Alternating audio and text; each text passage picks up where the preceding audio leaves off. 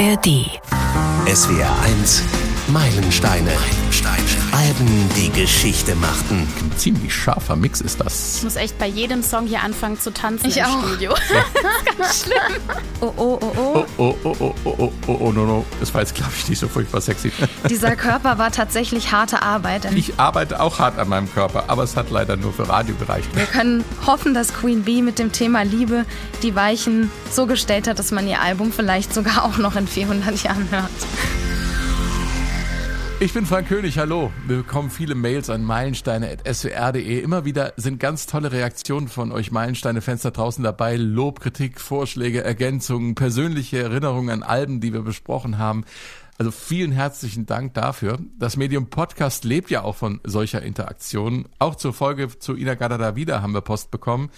Eckhard Brandstätter aus Bremen hat uns zum Beispiel erzählt, dass er die Band noch 2019 live erlebt hat und er schreibt, I'm Butterfly auf Ina Gadada wieder zu reduzieren, wird der Bedeutung der Band nicht gerecht. Das habt ihr gut rübergebracht im Podcast.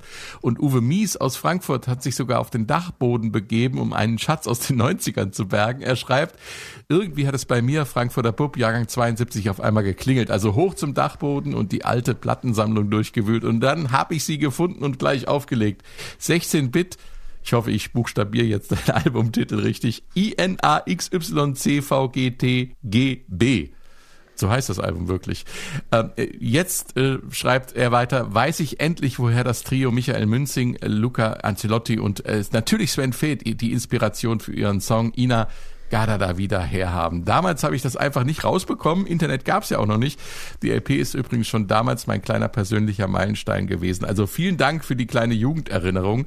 Tja, und das klingt dann so. Baby.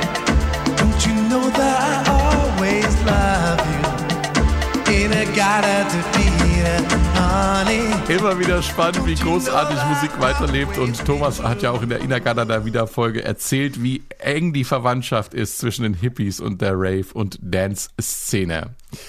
Heute geht es um wesentlich aktuellere Musik und zwar geht es um den Beginn der Solokarriere einer der erfolgreichsten, wenn nicht der erfolgreichsten Künstlerin unserer Tage. Mit dem Erscheinen dieses Podcasts vor ziemlich genau 20 Jahren, am 23. Juni 2003, ist Dangerously in Love, das Solo-Debüt von Superstar Beyoncé rausgekommen. Beyoncé, bürgerlich Beyoncé Giselle Knowles Carter, war Mitbegründerin der erfolgreichen Girlgroup Destiny's Child. Ein Stern, der nach der Emanzipation von der Band noch heller leuchtet. Das ist nicht so vielen im Showbiz gegönnt. Beyoncé hat's geschafft mit Talent, Durchsetzungskraft, viel harter Arbeit und sehr geschicktem Marketing. Eine fulminante Mischung aus R&B, Soul, Hip-Hop, Reggae und arabischen Einflüssen. Das ist Dangerously in Love und gefährlich verliebt war Beyoncé bei den Aufnahmen zum Album auch, aber dazu später. Wir haben wieder mal eine Premiere in den, im Meilensteine Podcast. Ich begrüße aus der S1 Musikredaktion unsere neue Kollegin Nina Wasmund. Hallo Nina und herzlich willkommen. Hallo, ich freue mich sehr dabei zu sein.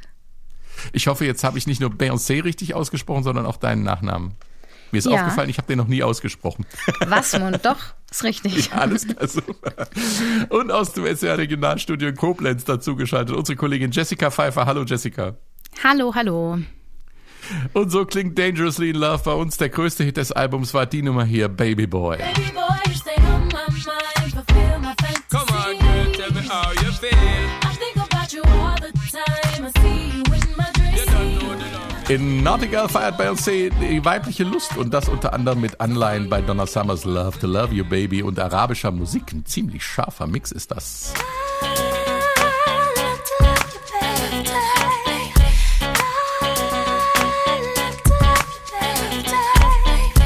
Dangerously in Love, wir schreiben das Jahr 2003. Was war damals los in der Welt, in der Musik und speziell bei Beyoncé, Jessica? Ich glaube nicht nur dieses Album war heiß, sondern auch der Sommer, wenn ich mich richtig erinnere. Ja, in Deutschland haben wir geschwitzt ohne Ende. Es war das Hitzesommerjahr, das Rekordjahr mit Temperaturen über 40 Grad zum Teil. Ähm, und wir haben gefeiert, denn unsere deutsche Frauenfußballnationalmannschaft wurde zum allerersten Mal Fußballweltmeister bei der WM in den USA. 2003 war aber auch ein ein ja eher schwieriges Jahr. Ähm, Im März 2003 hatte der amerikanische ähm, Präsident George W. Bush verkündet, dass amerikanische Truppen und ihre Verbündeten in den Irak einmarschieren. Es gab Luftangriffe, tausende Menschen sind äh, gestorben, das Land lag in Trümmern. Ähm, dieser Krieg, der hat ja auch noch Auswirkungen bis heute. Und im Dezember 2003 wurde dann Diktator Saddam Hussein in einem Erdloch im Keller eines Hauses gefunden und festgenommen. 2003 hat uns aber auch noch eine Pandemie beschäftigt. Das SARS-Virus ist ausgebrochen im November ähm, 2002 schon in China und hat auch natürlich 2003 noch die ganze Welt ähm, ja in Aufruhr gebracht. Die WHO hatte die Pandemie dann im Frühjahr 2003 als weltweite Bedrohung eingestuft, ähm, im Mai 2004 dann aber für beendet erklärt. Bei Beyoncé ähm, war auch einiges los. Sie war ja seit 1990 Leadsängerin bei der Gruppe Destiny's Child und während der Aufnahmen zu ihrem dritten Album Survivor ähm, hat die Band dann angekündigt, eine Pause einlegen zu wollen. Jedes Mitglied wollte ein Soloalbum produzieren und das mhm. sollte dann ähm, das Interesse an der Band nochmal vergrößern. Diese Idee, die kam vom Management. Das war kein anderer als der Vater von Beyoncé, Matthew Knowles. Und ähm, genau, diese Soloalben der drei Frauen, die sollten gestaffelt veröffentlicht veröffentlicht werden, um auch die Verkaufszahlen zu steigern. Das erste Soloalbum, das veröffentlicht wurde, war dann von Michelle Williams. Danach kam das Album von Kelly Rowland und zu der Zeit hatte Beyoncé dann ihr Filmdebüt in Austin Powers in Goldmember und dafür auch ihre erste Solo-Single aufgezeichnet.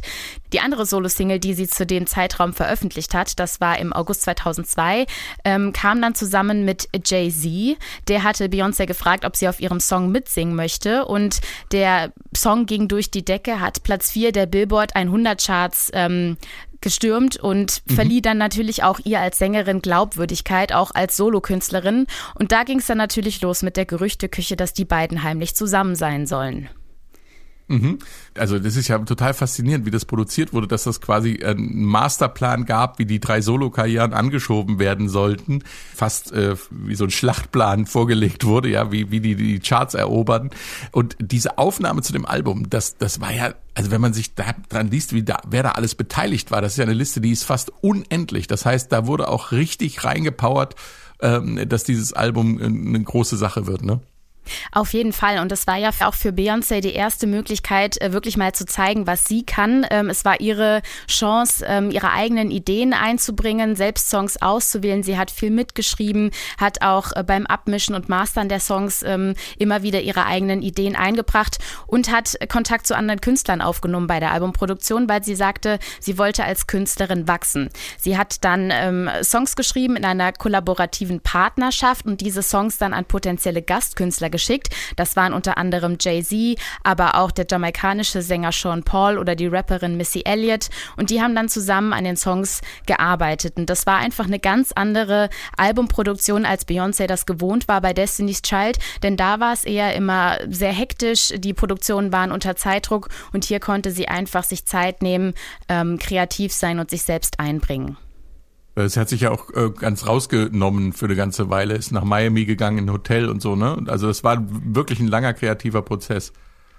Genau, sie hatte verschiedene Produzenten erstmal interviewt, um mal zu schauen, mit wem sie da zusammenarbeiten möchte und hatte sich dann für den Plattenproduzent Scott Storch ähm, entschieden und mit dem hat sie dann genau mehrere Wochen, Monate ähm, zusammen für die Platte gearbeitet, hat sich in Miami in einem Hotel quasi eingenistet und ähm, an ihrer ersten Soloplatte gewerkelt.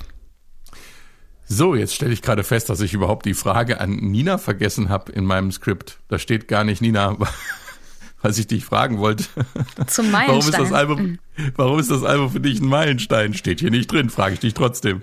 Ja, für mich ist das Album ein absoluter Meilenstein, weil es eines der besten R&B-Alben der Nullerjahre für mich ist, wenn nicht sogar aller Zeiten, wegen seiner Vielfältigkeit. Also wir haben diese vielen Party-Club-Nummern wie Crazy in mhm. Love, mhm. Baby Boy, das bis heute auf keiner guten Party fehlen darf, aber auch diese ganz zarten Balladen, über die wir noch sprechen werden, wie Gift from Virgo oder äh, Dangerously in Love Too. Und ähm, wir haben diese ganz verschiedenen Stile. Eigentlich reist sie durch die komplette Welt. Es gibt Reggae, Funk, Soul. Wir haben arabische Einflüsse. Und ähm, Beyoncés Stimme zeigt auch eben jede Facette. Und das Album ist auch ein Meilenstein, weil, weil es einfach die Geburt von Queen Bee ist. Also das erste Album von einer großen Künstlerin, die wirklich Geschichte geschrieben hat. Also ich kann das gar nicht alles aufzählen, aber sie hat ja 32 Grammys gewonnen, so viele Nominierungen, 88 Stück, glaube ich, wie, wie kein Wahnsinn, anderer. ja. Genau, bei der Amtseinführung von Obama gesungen, ähm, hat ja auch ganz viele andere Stars inspiriert, äh, die das öffentlich schon gesagt haben, wie Ariana Grande, Rihanna oder Lady Gaga. Und hat dem Musikbusiness auch eine neue Form von Sexiness und Stärke hinzugefügt. Also auch ihre Musikvideos beeinflussen die Welt danach. Also wenn wir zum Beispiel an die Pussycat Dolls denken mit den Musikvideos zu Don't oder Buttons 2005 und 2006 die, da sieht man die Einflüsse von Crazy in Love ähm, und aber auch die Art, wie sie die weibliche Lust besingt. Auch darüber sprechen wir noch.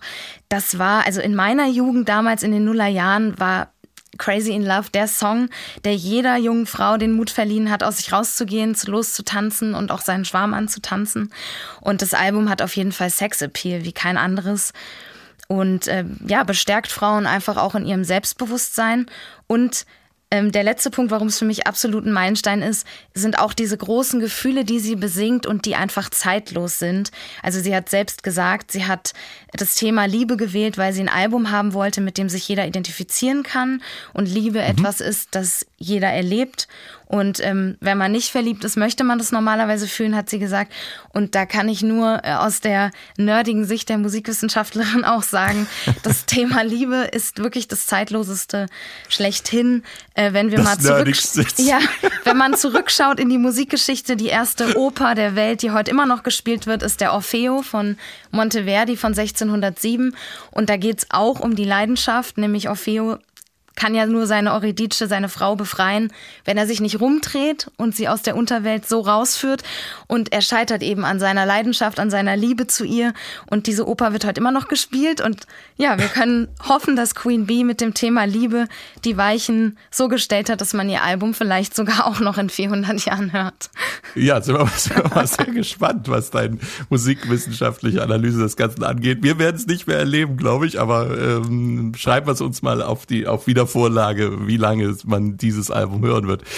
Den SWR1 Meilensteine Podcast gibt's natürlich auch in der ARD Audiothek. Das wollte ich an dieser Stelle noch sagen. Also steigen wir ein ins Album mit dem Opener, der gleichzeitig auch die Leadsingle war. Hier kommt Crazy in Love und gleich im Intro gibt's schon einen Hinweis darauf, äh, wer sich hier gegenseitig verrückt vor Liebe macht. Naja, kann man sich ja denken. So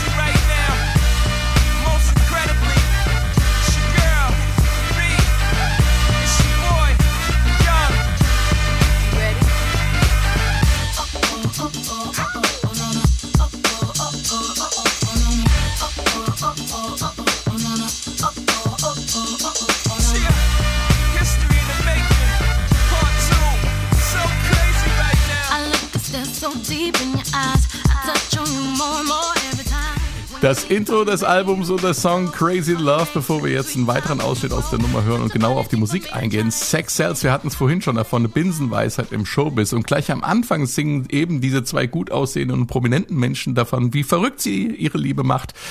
Damit ist die verkaufsfördernde Metaebene der Geschichte dieses Albums schon eingeführt. Sehr geschickt die Nummer auch als Leadsingle zu vermarkten und alle Welt fragt sich eben, was wir jetzt eben auch gefragt haben, sind Beyoncé und Rapper Jay-Z jetzt ein Paar oder nicht? Und tatsächlich ging die Geschichte anders aus als bei Peter Kraus und Conny Frobes oder Nena und Markus Jessica.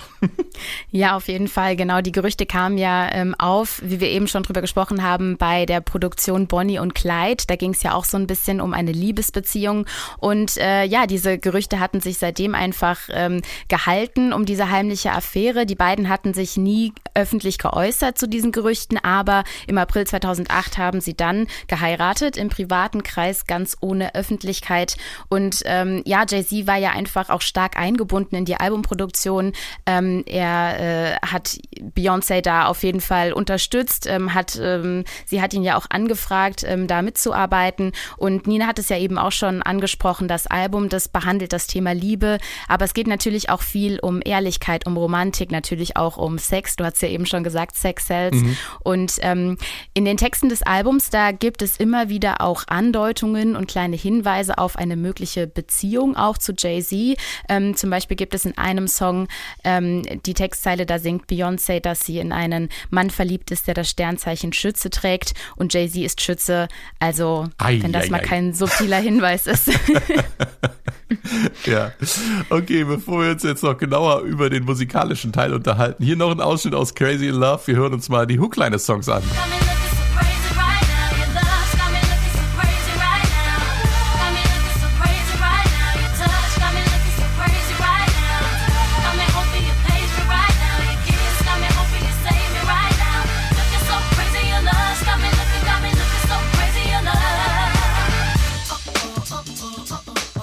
Oh, oh, oh, oh, oh, oh, oh, no, no. Das war jetzt, glaube ich, nicht so furchtbar sexy, wie ich das da geboten habe, aber egal. Khaled Fasani von der New York Times hat damals geschrieben, dass Crazy Love der beste Song des Albums sei dank seiner Einfachheit der unwiderstehlichen Kombination aus triumphalen Bläsern und einem abgefahrenen Hip-Hop-Beat. Und sie hat äh, dann hinzugefügt, dass Beyoncés Gesang so geschickt und präzise wie immer und nichts von dem schwindelerregenden Rausch vermittelt, den der Text beschreibt. Können wir gleich noch drauf eingehen. Der Rolling Stone hat 2018 den Song sogar auf Platz 16 seiner Liste der besten Songs aller Zeiten gesetzt. Fangen wir mal von vorne an, Nina. Am Anfang stand der Beat. Und zwar schon bevor der Produzent Rich Harrison Beyoncé überhaupt getroffen hat, genau. Der Beat äh, des Songs und die Instrumentierung ist aus dem Song Are You My Woman, Tell Me So von den Shy Lights gesampelt. Das ist eine Gesangsgruppe aus Chicago. Und da fällt natürlich, wie du es gerade schon gesagt hast, dieser Bläsersatz auf, dieser Riff, der ja total die Funkmusik auch im Stil der 70er Jahre einfach widerspiegelt.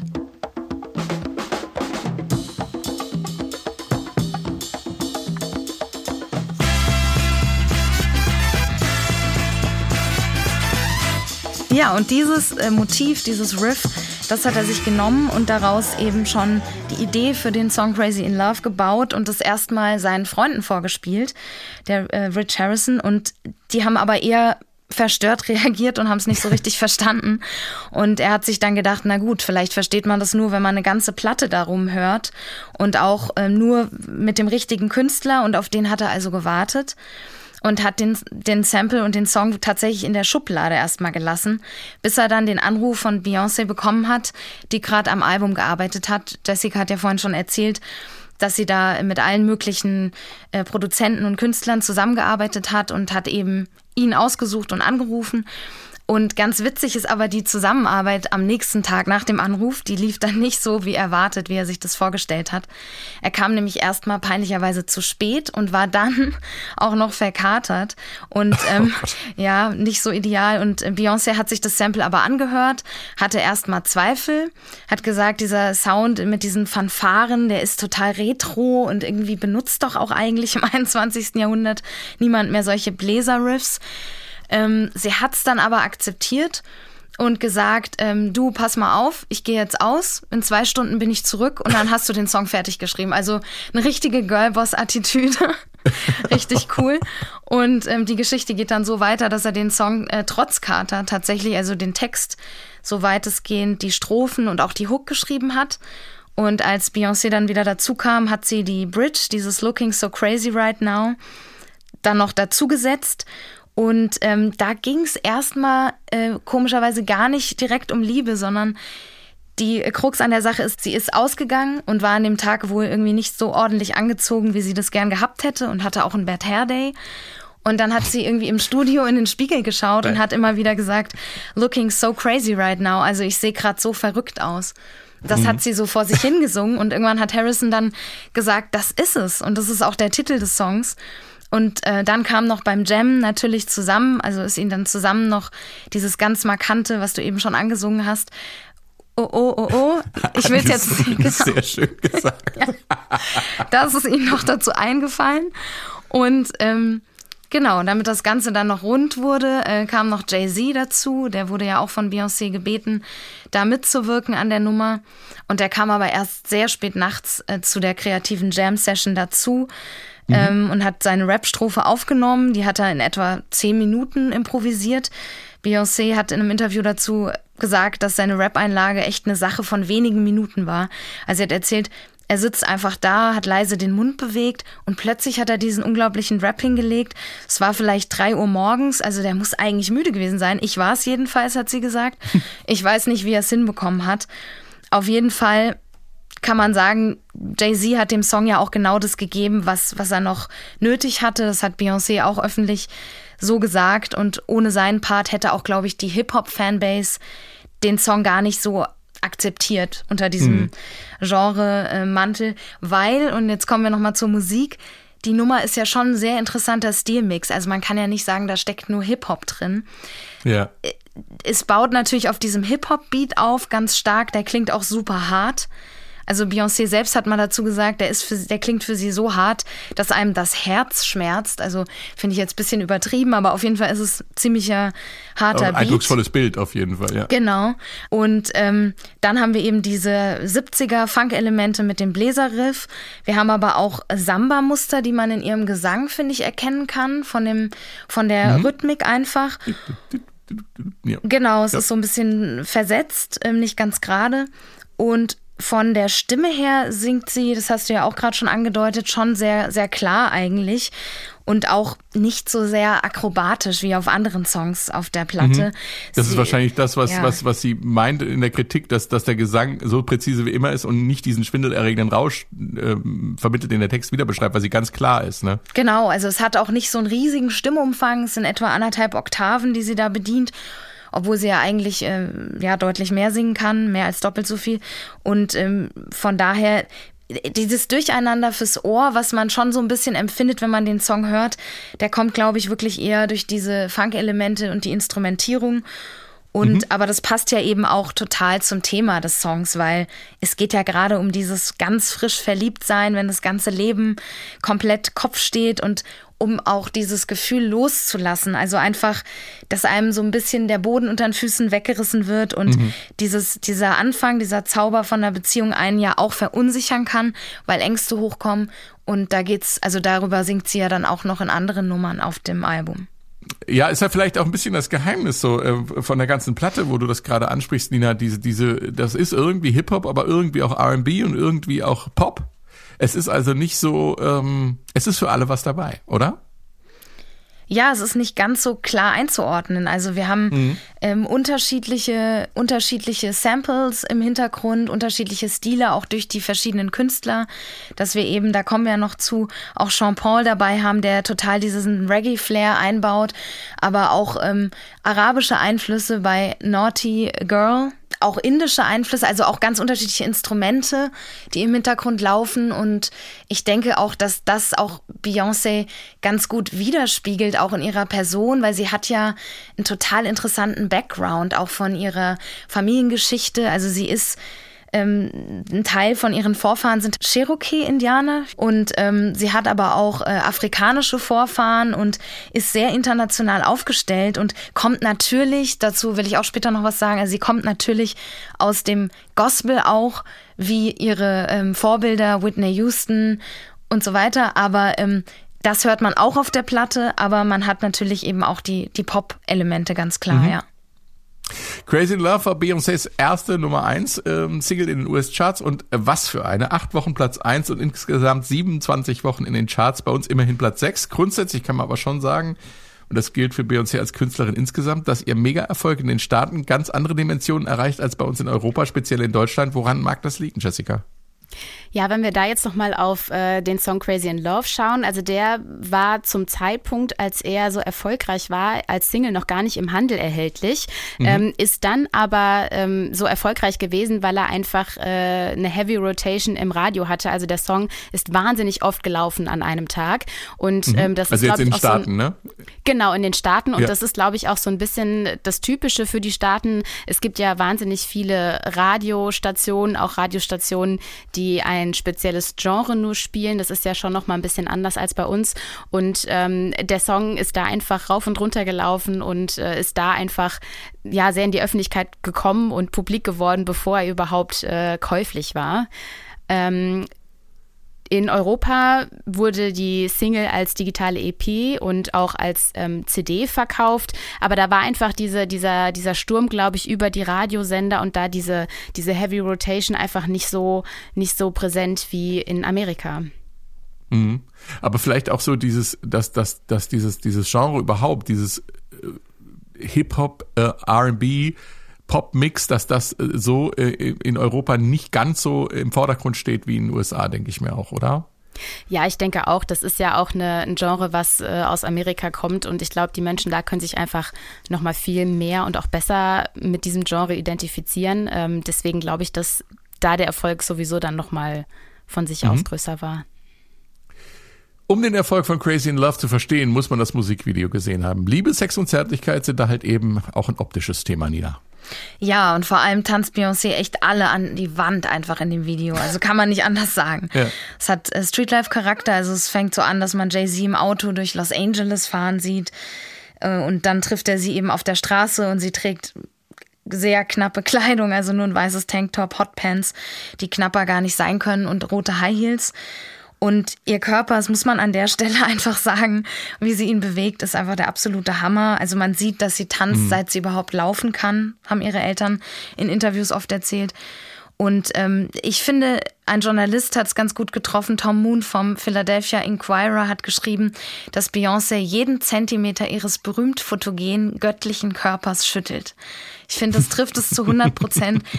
Also sie, wie sie sich regelt und auch fast schon akrobatische Bewegungen mit den Beinen macht, ähm, die sind angeblich von traditionellen afrikanischen Tänzen inspiriert. Das kann ich jetzt ähm, nicht ausführlich beurteilen, aber es passt auf jeden Fall zur Geschichte, finde ich, wie sie tanzt weil es ja um eine Frau geht, die Dinge tut, die sie sonst nicht tun würde, weil sie verrückt vor Liebe ist und den, diesen Eindruck macht sie auf jeden Fall mit den Tanzeinlagen, die sind nicht gewöhnlich, kann man sagen. Und ähm, natürlich neben den ganzen Tanzszenen in verschiedenen Settings, mal glamouröser, mal eben mit Tänzerinnen im Street-Style.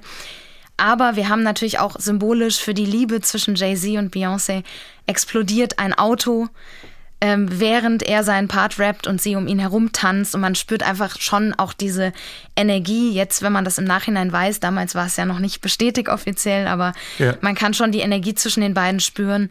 Ähm, es ist natürlich extrem aufreizend. Also sie, wenn sie um ihn tanzt, hat sie nur noch eine Art Body an und einen Pelzmantel und twerkt ihn an. Und ähm, man kann sagen, zur Beruhigung jetzt mal an alle Zuhörerinnen, dieser Körper war tatsächlich harte Arbeit. Er fällt zum Glück nicht vom Himmel. Sie hat in einem Interview zugegeben, dass sie dafür sehr lange auf Burger und Pommes und alles, was gut schmeckt, verzichtet hat, um Ja. so auszusehen.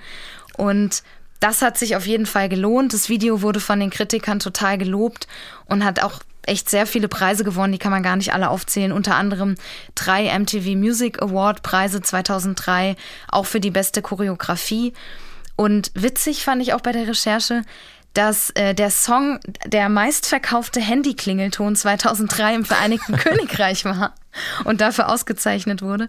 Und ja, ich denke, es ist auf jeden Fall eins der sexiesten Musikvideos aller Zeiten. Und sie hat natürlich auch den Vorwurf bekommen, es sei zu provokant, aber ähm, dem hat sie sich natürlich entschieden entgegengestellt, auch mit ihrem Glauben. Sie ist ja sehr christlich und hat eben gesagt, das sind, ist von diesen afrikanischen Tänzen inspiriert und sie würde aber auch nie in Hotpants in die Kirche gehen und das sei ja ein Musikvideo und im, im Unterhaltungsbusiness sei ja alles erlaubt. Also Ja, ist Genau. das, äh, können wir später, glaube ich, nochmal eine kritische Beleuchtung des Ganzen machen. Ähm, Mhm. Ich arbeite auch hart an meinem Körper, aber es hat leider nur für Radio gereicht. Wo wir gerade bei optischen Reize sind, das Cover-Artwork kann man, glaube ich, im Rückblick als ikonisch bezeichnen.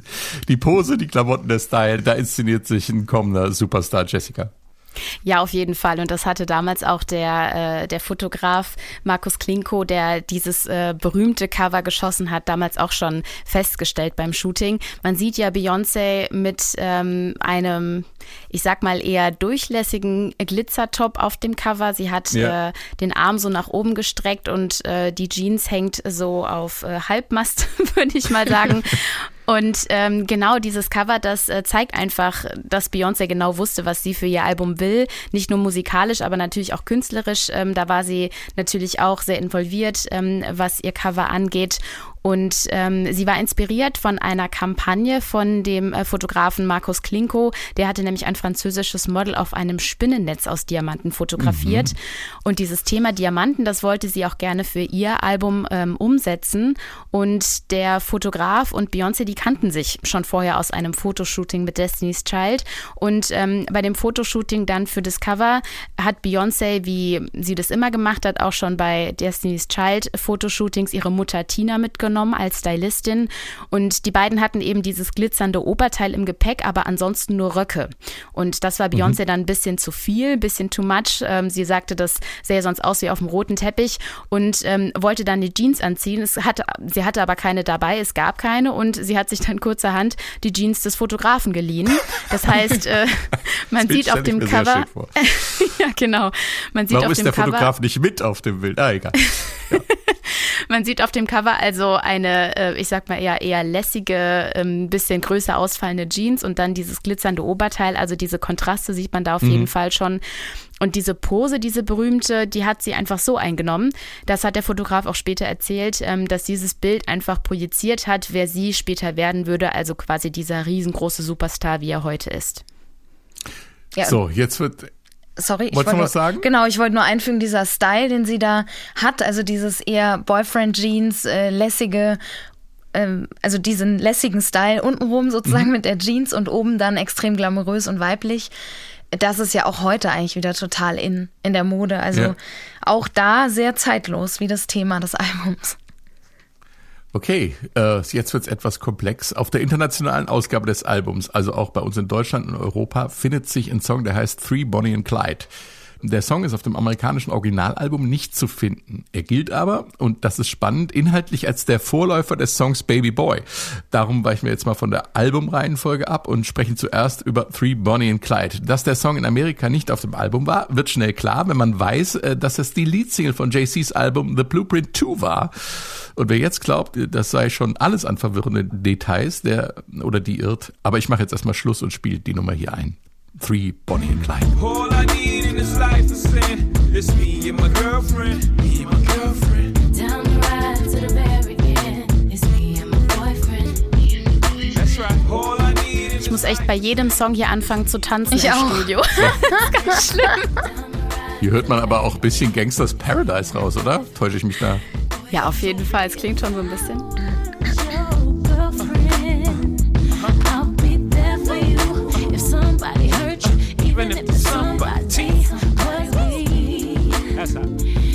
Three Bonnie and Clyde als Bonustrack auf der internationalen Ausgabe. Jay-Z, Beyoncé, geschrieben von Jay-Z, Kanye West, Prince, Tupac Shakur, Daryl Harper, Ricky Rouse und äh, Tyron Rice. Ein ganzer Armada von Songschreibern war daran beteiligt. Ähm, ein Paar, das sich verschworen inszeniert, wie Bonnie und Clyde, komplex und kunstvoll arrangiert. Und Stein des Anstoßes, Jessica, du hast den Song vorgeschlagen, jetzt musst du da auch durch. Äh, was war da rund um die Produktion los? Genau, es ist ja ein Song äh, von Jay-Z, von seinem Album und da hatte er Beyoncé gebeten, drauf zu singen. Das hat sie auch getan. Und ähm, der Titel Bonnie und Clyde, der bezieht sich ja auf ähm, ein Gangsterpaar aus den 30er Jahren. Das waren Bonnie Parker und Clyde Barrow, die ja jetzt auch schon total bekannt sind, romantisiert wurden, auch Ja. Es gibt viele Filme, es gibt viel Musik dazu. Und ähm, diese beiden waren ja ähm, während der Weltwirtschaftskrise ein Paar, haben viele Banken überfallen, Tankstellen, mehrere Morde begangen und wurden dann ähm, später nach einer langen zweijährigen Verfolgungsjagd mit der Polizei 1934 gefunden und erschossen. Und ähm, ja, dieses Thema, das bespielen die beiden in diesem Song. Ähm, der Song ist aber nicht original nur von Jay-Z, sondern basiert auf dem Song des verstorbenen Rappers Tupac. Und dieser Song hieß Me and My Girlfriend.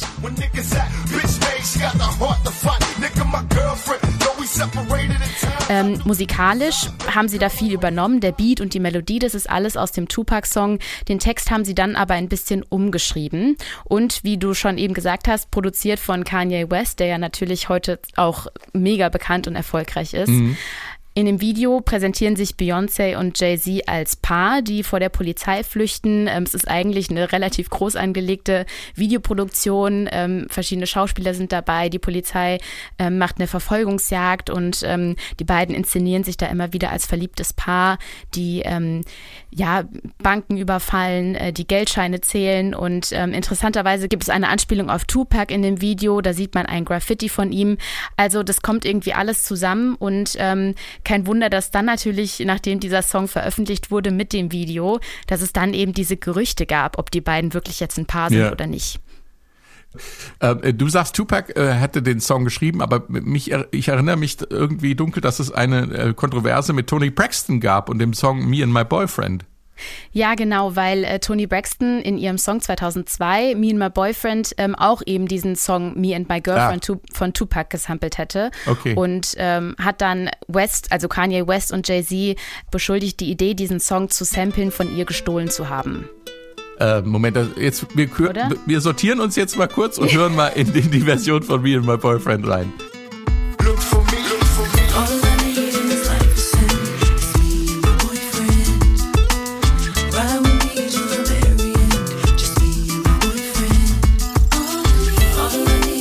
Finde das ja ganz interessant, dass äh, der Song ursprünglich von Tupac ist und dann gesampelt wird und dann beschwert sich Tony Braxton, dass er nochmal gesampelt wird. Ich meine, das ist doch ein, ein Hauptmerkmal von äh, Hip-Hop und Rap, dass gesampelt wird. Ja, auf jeden Fall. Ich meine, natürlich ist da zeitlich nicht viel, äh, nicht viel Zeit dazwischen, wenn der Song von Tony Braxton aus 2002 ist und äh, Jay-Z quasi denselben Song auch 2002 veröffentlicht hat. Aber ja, ich, ich sehe das genauso wie du. Es wird ja immer wieder ähm, aus äh, schon bestehenden Songs äh, werden Dinge und Elemente rausgenommen, Melodien werden übernommen und ein bisschen umgeändert. Ich glaube, da kann man jetzt drüber streiten, ob das jetzt Ja, geklaut also ist oder nicht. Schwierig im äh, Hip-Hop von Clown zu reden. Aber da wir das nicht so genau wissen, was genau abgelaufen ist, kommen wir mal ähm, äh, zum nächsten Song. Ich habe es bereits erwähnt, inhaltlich knüpft Baby Boy an äh, Three Bonnie and Clyde an. Es geht um die Fantasien einer Frau und musikalisch geht's mal wieder sehr international zu. Hier kommt Baby Boy. Certified quality. quality. That the girl them need and I cry for every day without apology. Without apology. But them the right way, that's my policy. Shonda Paul alongside Beyonce. Uh-huh. Now hear the man this a dirty yeah, dirty yeah, dirty yeah, dirty yeah. Beyonce, sing it now. yeah. Baby boy, you stay on my mind, fulfill my fantasy. Come on, girl, tell me how you feel. I think about you all the time. I see you in my dreams. You don't know the Baby Boy, eine Kollaboration von Beyoncé mit dem jamaikanischen Rapper Jean Paul, natürlich wieder begleitet von Plagiatsvorwürfen, die sich am Ende nichts auflösen. Also, ähm, weil wir es eben schon mal davon hatten, man kann es ja auch mal andersrum sehen. Es ist in manchen Fällen auch vielleicht auch musikalisch ähm, so eine Art Trittbrettfahrerei. Wer einen solchen Vorwurf erhebt, bringt sein eigenes Werk äh, mit dem Vehikel des neuen Hits ins Gespräch. Wenn ihr versteht, was ich meine. Äh, Das ist Geld wert und dabei möchte ich es in diesem Fall auch belassen. Das Thema langweilt mich nämlich mit diesen ganzen Plagiatsvorwürfen. Zurück zu Baby Boy, die dritte Nummer auf dem Album und die zweite Single-Auskopplung. Und wieder gibt's einen spannenden Stilmix, Nina. Genau, da hat sich Beyoncé nämlich den jamaikanischen Rapper Sean Paul mit ins Boot geholt. Und ähm, sie hat den aber eigentlich erst so richtig äh, dazu geholt, als der Song schon fertig war. Sie hat den in Miami, wir haben vorhin darüber gesprochen, da war sie längere Zeit und hat sich mit Jay-Z und Produzent Scott Storch getroffen und hat den geschrieben zusammen. Und sie haben sich auch wieder Inspiration geholt. Äh, und zwar in dem Fall auch von dem Song No Fear von der Hip-Hop-Gruppe OGC. Und vor allem diese Songzeile, die man auch weiter hinten im Song hört, We Steppin' in Hotter This Stepping Year. in hotter this year. Mike G, Roy, you flush BQE, no fear. Baby, stepping in hotter this year. Sneak attack, Big C, East New York, no fear. Cray, Ruby, cray. stepping in hotter this year. Beyoncé hat ihn angerufen und Sean Paul ist dann extra aus Jamaika eingeflogen. Und äh, er verleiht dieser Nummer vor allem dieses Reggae-Feeling. Man kann sagen, ja, die Nummer ist grundsätzlich schon, die hat auch Haus-Elemente, es ist eine Dance-Nummer. Aber was ich super interessant finde, sie hat in den westlichen Ohren hat sie was Exotisches, Fernöstliches, so ein bisschen jeden Fall, Bollywood. Ja, ich würde sagen, so ein bisschen Bollywood-Feeling. Wir haben nämlich indische Einflüsse, Now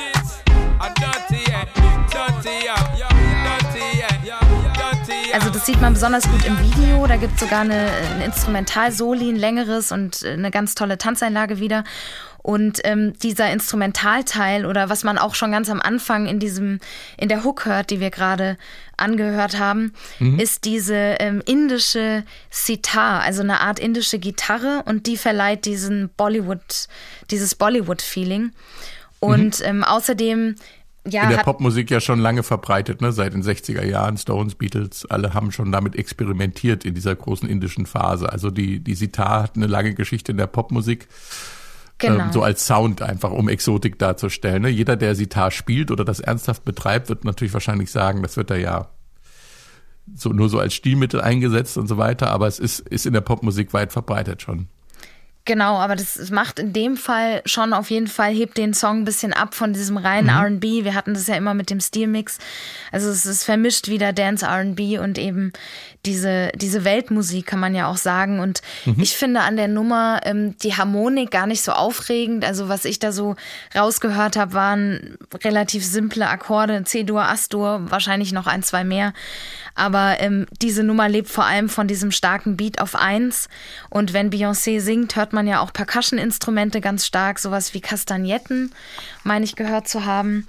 Und ähm, ja, dazu kommt dann aber vor allem der sehr heiße Text. Also, du hast ja schon angedeutet, Beyoncé beschreibt die sexuellen Fantasien einer Frau, beziehungsweise wir lehnen uns hier, glaube ich, nicht zu weit aus dem Fenster, wenn wir sagen, ihre eigenen. Wir können nämlich davon ausgehen, dass das authentisch ist, weil sie den Song auch als persönlich bezeichnet hat. Und sie singt eben über ihre Lust und was ich so interessant daran finde, auf eine sehr direkte, sehr fordernde Art, die bis dahin nicht so typisch war. Also sie, sie dreht den Spieß eigentlich um, wie wir es sonst von Männern kennen. Sie ist das Subjekt in dem Song und projiziert eigentlich ihre Lust auf den Mann und ähm, also sie singt ja, sie denkt an ihn, sie träumt von ihm, sie stellt sich vor, wie sie mit ihm in einer dunklen Ecke ist, auf einer Kellerparty. Aber vor allem singt sie irgendwann im Imperativ. Das meine ich mit sie ist das Subjekt und dreht den Spieß um. Also sie singt direkt an ihn, erfüll meine Fantasien und jetzt ist schon wieder irgendwie ein Tag vergangen und nichts ist passiert. Also sie fordert ihn auf und später sogar relativ dominant aggressiv, würde ich sagen. Da singt sie ja dann auch, ich weiß, es wird dir schon gefallen, kämpf nicht dagegen an. Und ich, Krass, ja. ja, das ist schon heftig, weil wenn man da zum Beispiel an Christina Aguilera denkt, die 1999, also gerade mal ein paar Jahre früher, Genie in a Bottle gesungen hat, sich am Strand geregelt hat und quasi gesungen hat, ich bin dein Wunscherfüller, also eigentlich der Männertraum schlechthin, dann muss man sagen, ähm, ist das schon eine ganz neue weibliche Sexualität, die sie da vertritt. Und die jungen Frauen, die sich vielleicht auch erst entdecken oder ja, das Ganze neu für sich erleben, äh, den vermittelt sie halt, das ist okay, dass du so fühlst, leb dich aus, nimm dich selbst auch ernst, deine Wünsche, deine Empfindung und denk nicht immer nur an ihn. Und ähm, das muss ich sagen, finde ich ganz toll, auch im Gegensatz zu den ganzen Verweigerer-Feministinnen, die man auch viel kennt, die immer nur sagen, ich bin nicht dein Lustobjekt an den Mann gerichtet. Und dass sie da halt eher das rumdreht und sagt, ähm, ja, ich habe Wünsche, ich fühle so und so.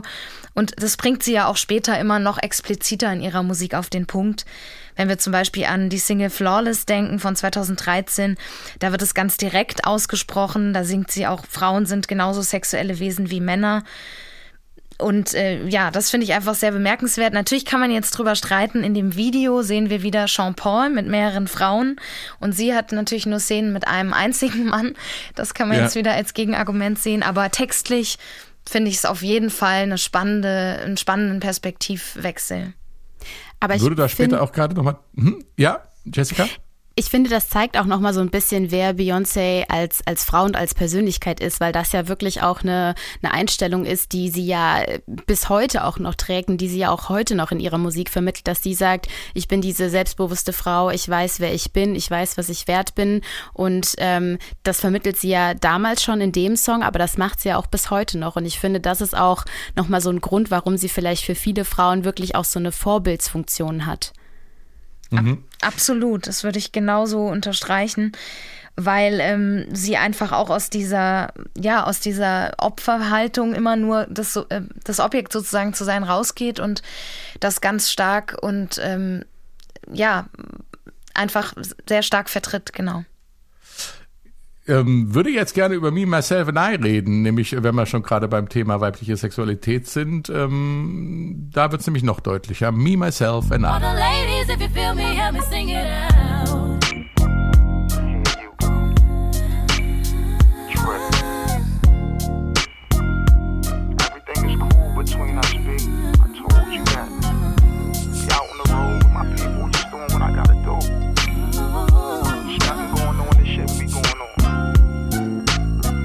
Trust me, man.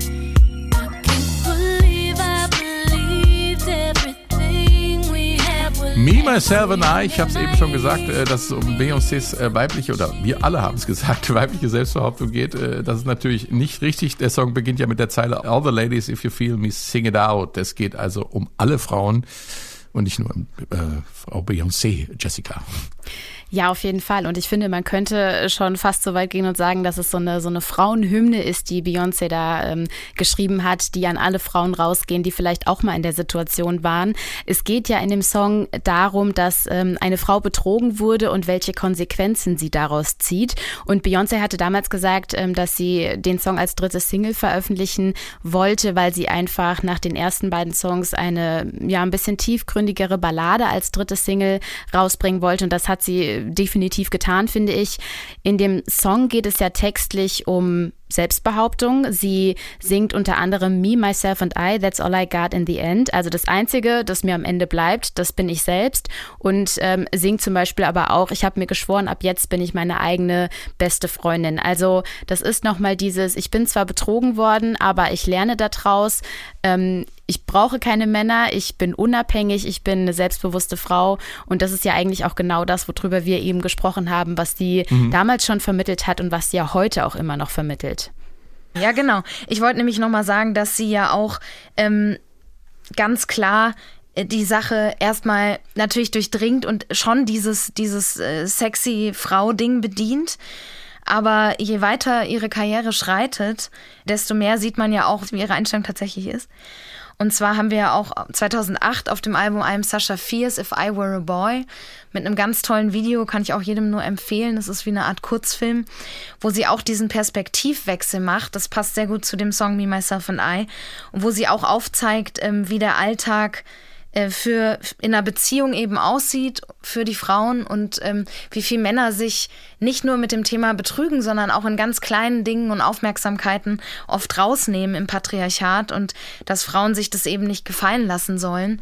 Ähm, das macht sie ganz geschickt in dem Video und äh, darauf hat sie immer wieder auch hingewiesen. Also ich würde sie definitiv auch als Feministin bezeichnen und ähm, das hat nichts damit zu tun. Ich finde, das darf man nicht rumdrehen, dass sie wahrscheinlich ja auch schon sehr starkes Körpergefühl hat, auch mit dem Tanzen und natürlich, wie wir alle in einer patriarchalen Welt aufgewachsen ist, die einen ja zu Sexiness immer wieder animiert sozusagen. Und das hat sie auch erstmal, da hat sie auch erstmal ihre Position, finde ich, mit diesem Album 2003 geschaffen, aber dann, als sie dann die Stimmen quasi hatte oder gehört wurde, kann man sagen, dann hat sie schon klargestellt, wie, wie sie die Welt sieht.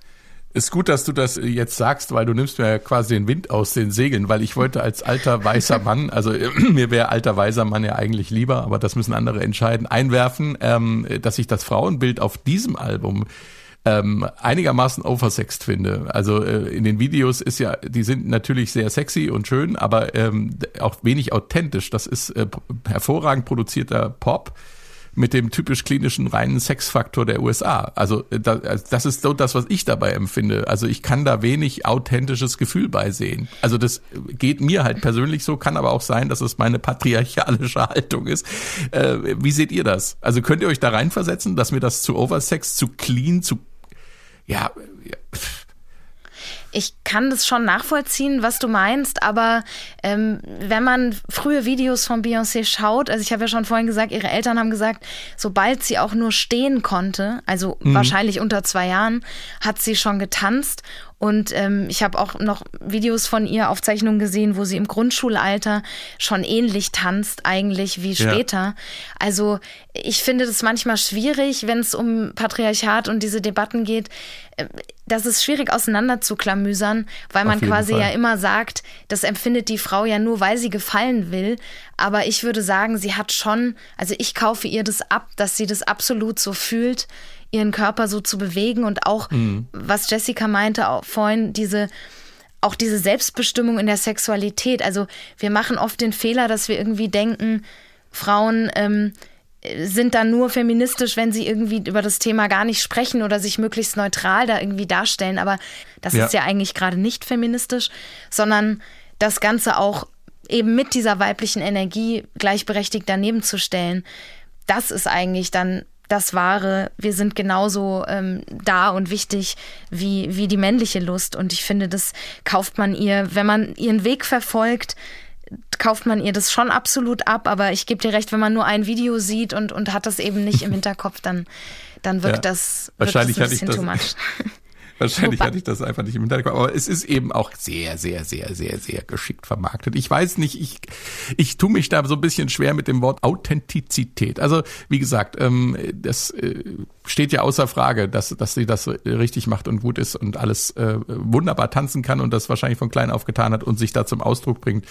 Aber die Art, wie es ähm, inszeniert ist, wirft bei mir einfach Fragen auf. Ist aber vielleicht auch ein bisschen eine Generationsfrage, aber ich finde es cool, dass wir uns da ähm, so austauschen drüber. Wobei man ja auch sagen muss, die, ähm, gerade wenn wir nochmal auf die Musikvideos schauen, zu dem Zeitpunkt, gerade so in der RB und Hip-Hop-Szene, die haben sich ja alle an denselben Elementen und Bildern bedient. Es waren immer Ja. Frauen in knappen äh, Klamotten zu sehen, die sexy getanzt haben. Wir hatten die, die, die Männer, die umringt waren von einer Gruppe von Frauen. Äh, wir hatten irgendwie große Hunde und Autos und ganz viel Bling Bling. Das war ja schon nochmal so typisch. Aber ich finde, bei Beyoncé sticht es ja dann schon nochmal raus, dass sie quasi im Mittelpunkt steht und ähm, natürlich auch sagt, ich kleide mich sexy und ich tanze vielleicht sexy, aber ihre Einstellung ähm, gegenüber Männern, diese selbstbewusste Haltung, die ist ja da schon nochmal anders, als ähm, es vielleicht bei anderen Künstlerinnen war zum äh, damaligen Zeitpunkt.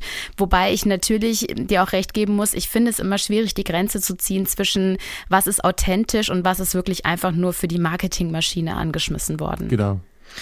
Ja, was Das wir ist vielleicht genau der Widerspruch. Hm. Sorry, nee. Ja, also ich wollte nur noch hinzufügen, dass äh, wenn man halt in ihre Privatleben guckt, ähm, dann sieht man auch auf jeden Fall, dass sie definitiv eine sehr emanzipierte Haltung hat. Also sie Mhm. hat zum Beispiel 2004 ist sie mit Jay-Z zusammengezogen in New York, hat sich aber parallel auch Wohnungen selbst gekauft und hat immer betont, wie wichtig die Unabhängigkeit von Frauen ist.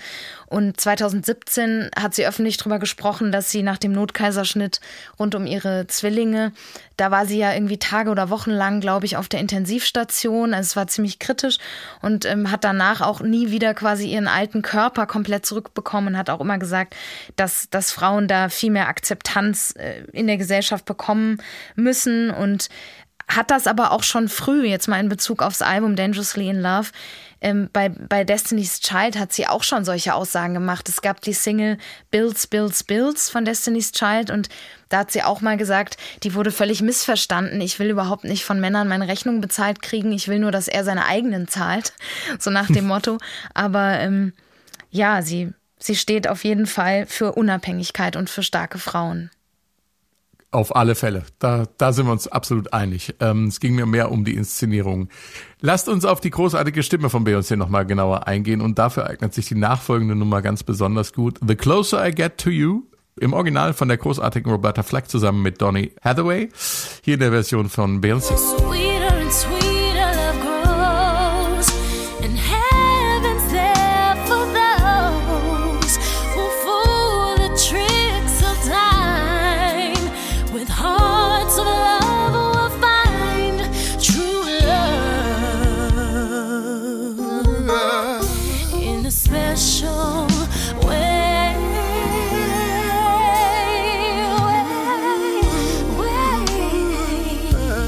The Closer I Get to You, Nina. Du wolltest die Nummer gerne dabei haben, um nochmal genauer auf Beyoncés Stimme einzugehen.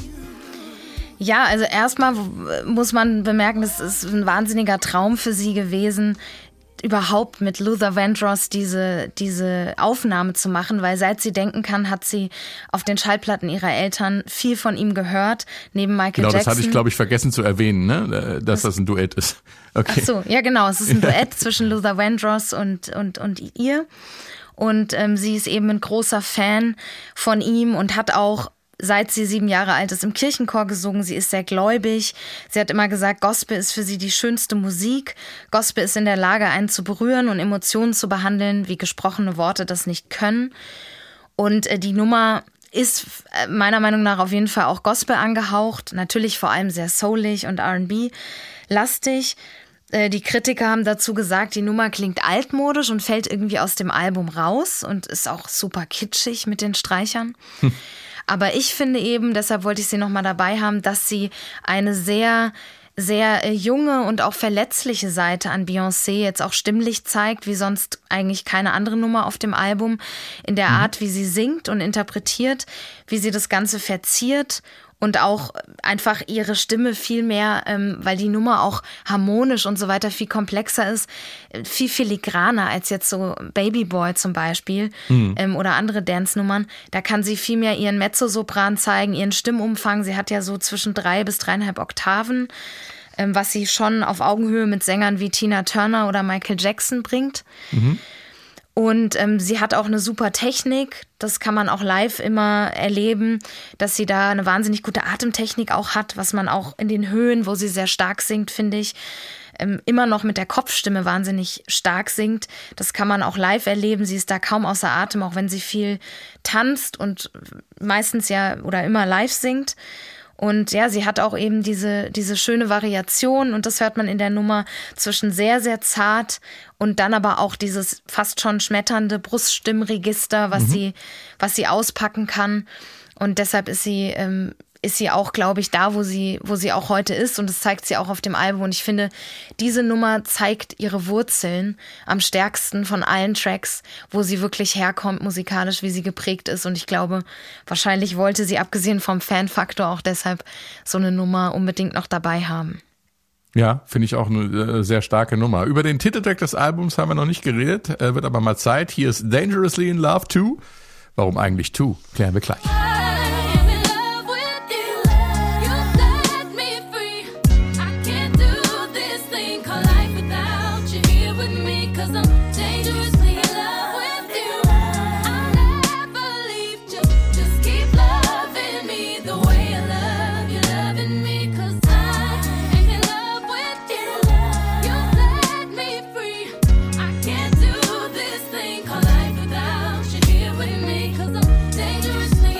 Dangerously in Love 2. Die Frage nach der 2 klärt sich ziemlich schnell. Die Nummer gab es nämlich schon mal auf dem Album Survivor von Destiny's Child Jessica. Ja, genau. Ähm, und Beyoncé hat sich den Song dann aber nochmal genommen und ähm, den Track ein bisschen umgeändert, musikalisch und auch ähm, textlich so ein bisschen, weil sie sagte, dass der Song gut zum übergeordneten Thema des Albums passt. Textlich geht es ja um eine romantische Besessenheit.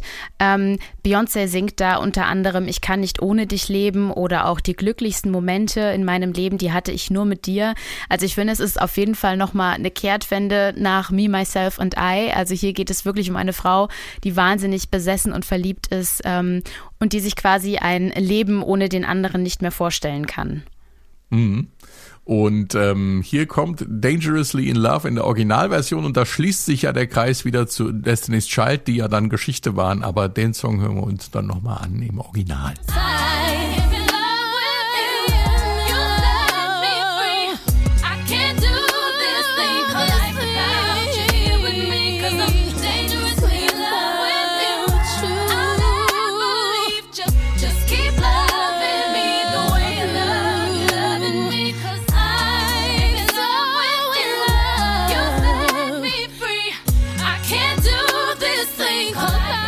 Das Original von Dangerously in Love von Destiny's Child, dann nochmal rausgekommen auf der Platte Dangerously in Love. Ui, das ist aber alles auch echt kompliziert bei den vielen äh, Tracks die äh, und Einflüssen dieses Albums großartig. Was bleibt denn noch äh, von Dangerously in Love? Ihr habt's ja ansatzweise schon äh, gesagt. Was meint ihr? Was bleibt? Was ist das Vermächtnis?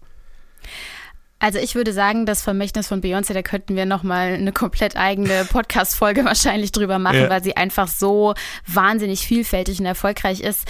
Ähm, sie ist ja quasi als ja, Leadsängerin einer Band gestartet, hatte dann das erste Soloalbum und ist, ich finde ich, durch die Decke gegangen, wie das wirklich bei fast keiner anderen Künstlerin so passiert ist. Ähm, wenn man musikalisch nochmal auf ihre Entwicklung schaut, finde ich, ähm, sieht man sehr, dass sie gewachsen ist.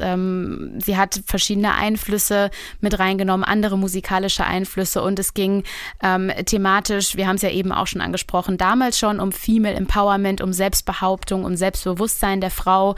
Ähm, und das hat sie ja auch immer weitergetragen und dadurch ja auch viele junge Künstlerinnen und Künstler beeinflusst, also Adele, Ariana Grande, Rihanna, das sind alles Künstlerinnen, die ähm, total unter Einfluss von Beyoncé standen und, ähm, und diese Frau gefeiert haben, also nicht umsonst Queen Bee. Und wenn man mal schaut, was sie für ähm, historische Rekorde schon geknackt hat, ähm, sie ist eine Businesswoman, ähm, sie hat äh, diesen riesigen Coachella-Auftritt gehabt vor ein paar Jahren. Also ich finde, das ist wirklich eine Künstlerin, die auf ganzer Linie überzeugen kann, nicht nur gesanglich, äh, nicht nur musikalisch, sondern auch als Vorbild für viele junge Frauen heute. Das finde Nina, ich. und du, du hast vorhin schon gesagt, du- Entschuldigung, dass ich gerade reingrätsche, aber ich finde es bemerkenswert, dass du vorhin gesagt hast, du gehst davon aus, vielleicht in 400 Jahren nochmal. Würdest du nach dem Podcast jetzt dazu stehen, dass das man in 400 Jahren das auch noch hört? Ja, würde ich tatsächlich. Und vor allem auch, glaube ich, dass man dazu immer noch feiert. Also ich finde vor allem an dem Album bleibt, dass es so viele Party-Songs im Gepäck hat aus verschiedenen Teilen der Welt, die wahrscheinlich in Amerika, aber auch in afrikanischen Ländern und arabischen Ländern genauso abgefeiert werden wie bei uns in Europa. Ähm, und diese heißen Nummern wie eben Baby Boy, die bleiben. Ganz witzig, Beyoncé hat dazu selbst mal augenzwinkernd gesagt, sie hofft, dass viele Babys zu dem Song Baby Boy gezeugt werden. Also eigentlich tut sie konkret sehr viel für die Welt mit diesem Album. Und ähm, ich finde auch, es hat, das Album hat eben diese ganz starke weibliche Energie, die bleibt. Wenn auch damals noch etwas eingepasst, wahrscheinlich ins Pop-Biss, aber ihr Empowerment und, und diese, dieses Thema mit der Lust, was wir ganz viel hatten, das bleibt auch äh, in ihrer Entwicklung, wie Jessica sagt, wenn wir an Drunk in Love auch denken, 2013, das ist ja eigentlich auch wie, wie eine Fortführung sozusagen von den Nummern. Und das Album ist eben auch der Start einer Ikone. Selbst Michelle Obama, die ehemalige First Lady, hat Beyoncé äh, Vorbild genannt öffentlich.